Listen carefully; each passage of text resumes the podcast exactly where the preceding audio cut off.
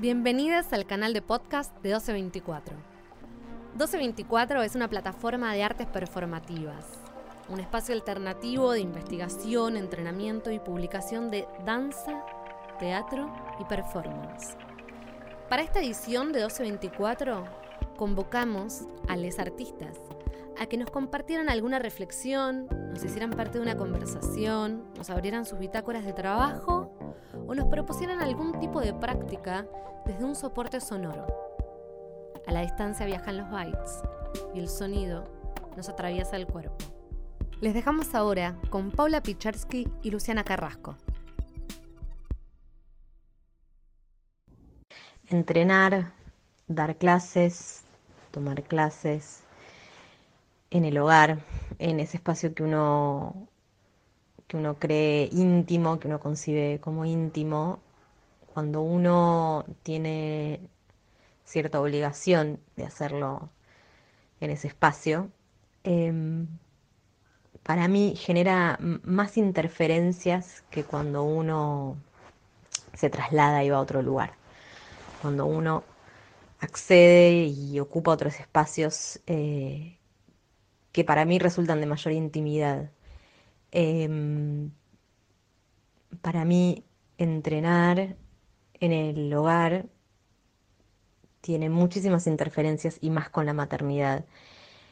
Aunque nadie o nada moleste, hay un, hay un espacio en, en la cabeza que es ocupado por otra cosa, por algo que se puede hasta volver urgencia, incluso.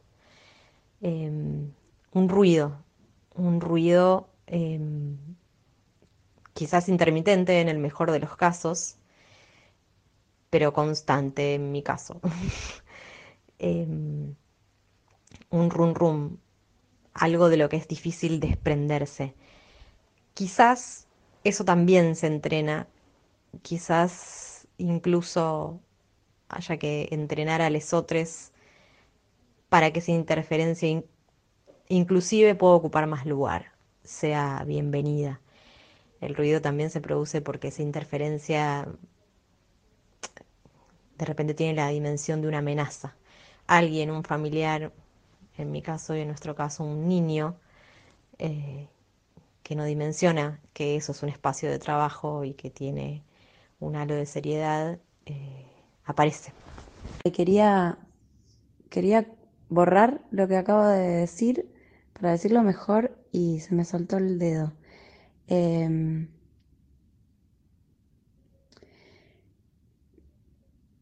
que el espacio concreto pueda transformarse en diferentes espacios simbólicos, digo, el lugar donde cuidas, donde mm, dormís, eh, comes o cocinás cosas cotidianas, que también sea el espacio donde trabajás y también que sea el espacio donde emprendes una búsqueda que está relacionada con trabajar, pero no es exactamente trabajar. Ahí me parece que entra como entrenar, es algo como más allá del trabajo, es una acción que nos acompaña durante la vida y, que tiene que ver con, entrar en, una en una, sí, en una dimensión íntima, pero de, búsqueda. Y mm, ahí el espacio muchas veces eh, fue como, como que te prendan la luz en una fiesta, como que mm, te, desarmen la escenografía. Em,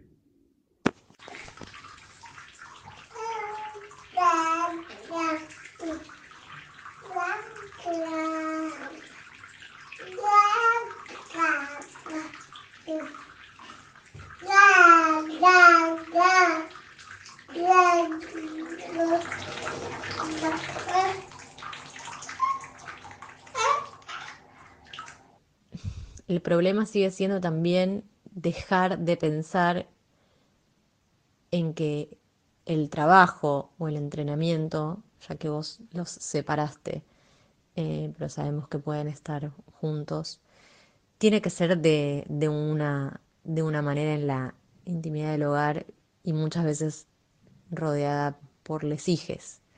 Eh, por eso que irrumpe además de una manera que es inesperada. Em, pienso en muchas situaciones en las que incluso, medio como profecía autocumplida, pensé, Antonio va a interrumpir.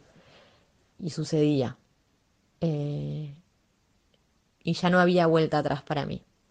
Por eso sigo sosteniendo como esta postura que te digo que para mí es más tradicional, la necesidad, en mi caso, de estar en otro lugar para, para concentrar y expandir la tarea, las dos cosas, para concentrarme y, y sentir que en ese trabajo hay algo de expansión. ¿Y esto? ¿Y esto? ¿Y esto qué es? ¿Qué es? Agua. Agua. ¿Qué tenés en la mano? ¿Qué tenés en la mano? ¿Estás haciendo pis? ¿Qué tenés en la mano? Esto. ¿Qué es?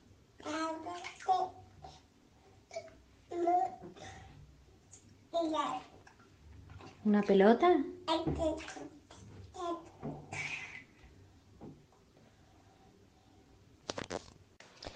Me gusta esa, metáfora, que te prendan la luz en una fiesta. Sí, pensaba en los bordes y en principio pensé que los bordes se diluían y después en realidad lo que sucede muchas veces es que los bordes se achican. Es como si una necesitase encapsularse mucho más para que ese evento, como el entrenamiento, se termine de, producir al menos como uno imagina. Quizás ese también es el problema, que uno imagina o cree que se puede entrenar de la misma manera eh, que en otros espacios. Me pregunto mm, qué pasará con la gente que entrena escritura, que en general lo hace en la intimidad del hogar. Em, pero también se me ocurría pensar, y pienso en nosotras, que probablemente no sea más fácil acordar un encuentro para pensar en un bar que nos quede incluso lejos que activar un encuentro desde nuestras casas por algún dispositivo electrónico. Eh, quizás es otra pregunta, pero tiene que ver con cómo se comparten las experiencias, el valor que tiene. Eh, me pongo tradicional frente a todos estos interrogantes, no me sale eh, todavía evolucionar. Lo que quería decir es que pienso que el café en un bar sigue teniendo más potencia, aunque cueste un viático y tiempo, que, que el encuentro desde la casa de uno con, desde el celular o la computadora. No entiendo portugués. Me pregunto si estamos siempre preparándonos para algo que nunca termina de suceder o si estamos haciendo todo el tiempo cosas para las cuales no estamos preparados. Ese es el sonido de mi lavarropas. Me encanta lavar la ropa. Igual esto me parece no tiene nada que ver, así que vamos a dejarlo del lavarropas. Recién estuve practicando un poquito y me pareció que, que está bien, que es del orden de lo vital pero también me pareció inútil. Eso. Está bien igual que las cosas sean inútiles. Me, gusta un poco. Entre estas cuatro pieles, entre pieles, entrenamiento. Sí, ahí voy. Em, Entrenar puede ser hacer que jugás mientras pensás en otra cosa y mientras pensás que estás en otro lugar. Puedes hacer que jugás mientras querés jugar en otro lado con otra gente.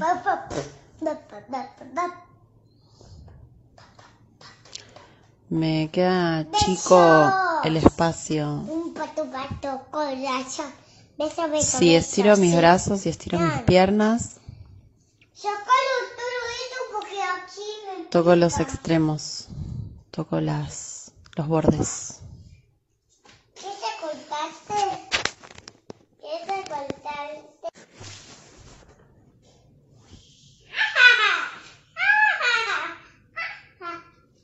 Banda.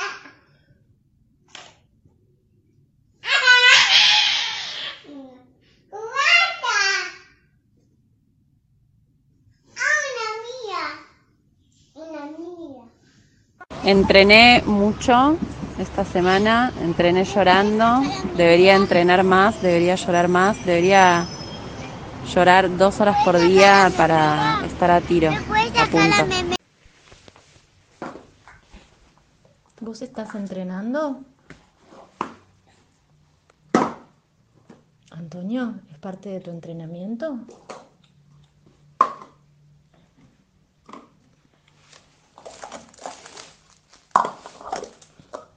¿Este es tu entrenamiento?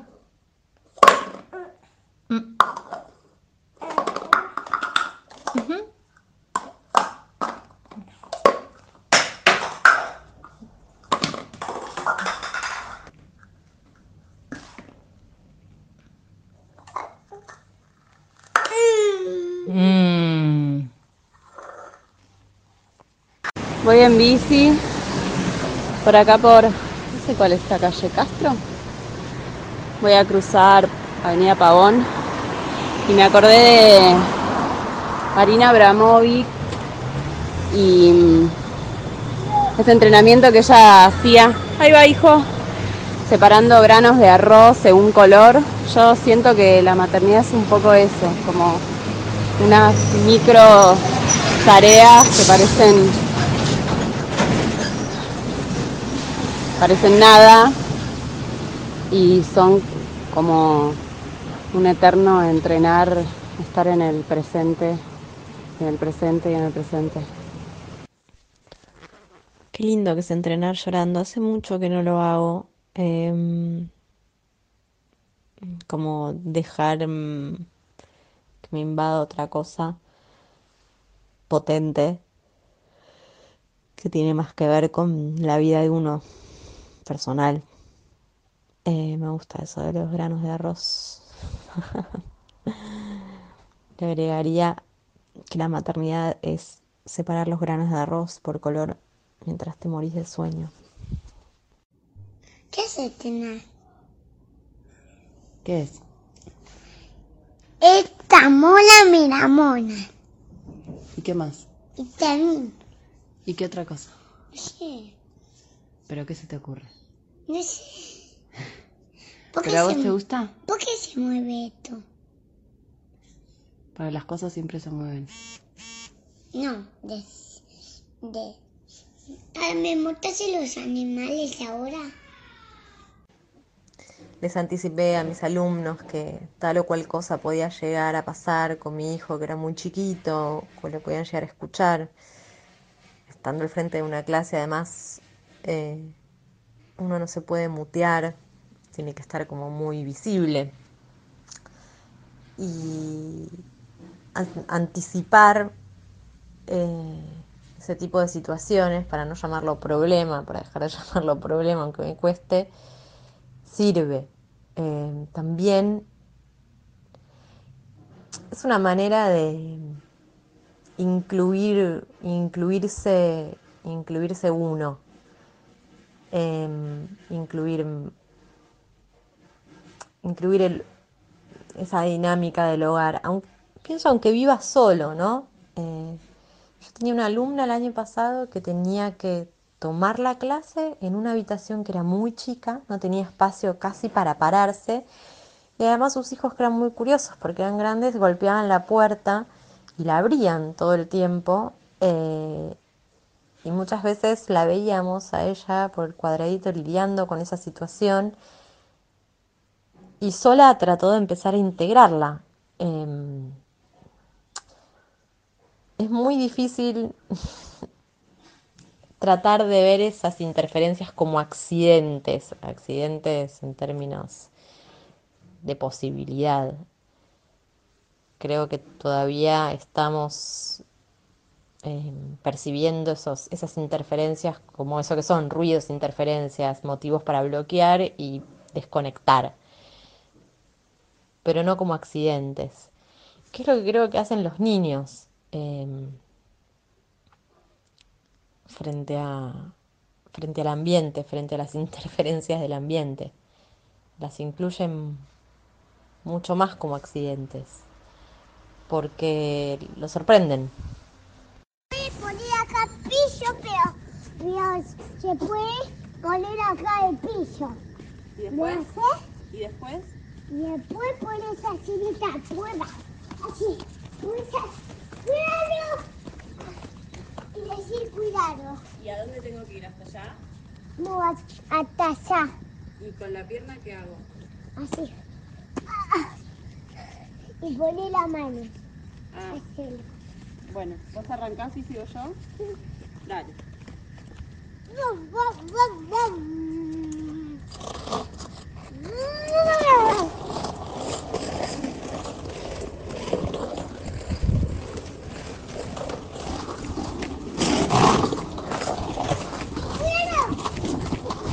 ¡La pierna! Ganamos. Ahora mi prueba. Bueno, No, ¿cuándo vos. aplaudimos? No, no, no. Me enseñé mi prueba. Ah, Me, me gustó esto que decís porque es como que, claro, estando en el mismo espacio nos, nos molestamos mutuamente en algún punto para las cosas que necesitamos hacer cada uno por su lado. Em, pensaba que también entrenar para nosotras es estar en un espacio con otras personas que están en la misma. Podemos tomarlo con pinzas en qué es la misma, pero bueno, una pregunta, una pregunta un, poco más direccionada y, y en la casa están pasando otras cosas que tienen que ver con ot- otras intenciones de los otros seres que habitan. Em, yo he intentado alguna vez eh, compartir el entrenamiento eh, por con Simón, ¿no? Em, por momentos, cuando puede, puede suceder como pequeñas exploraciones en donde cada uno hace su viaje, pareciera que, que quizás es por ahí. Eh, no he podido desarrollar mucho eso. Pienso muchas veces incluso en su entrenamiento dentro del hogar. Él me pide tener su espacio e incluso me pide muchas veces que yo no esté ahí, que yo no aparezca, al menos por 10 minutos.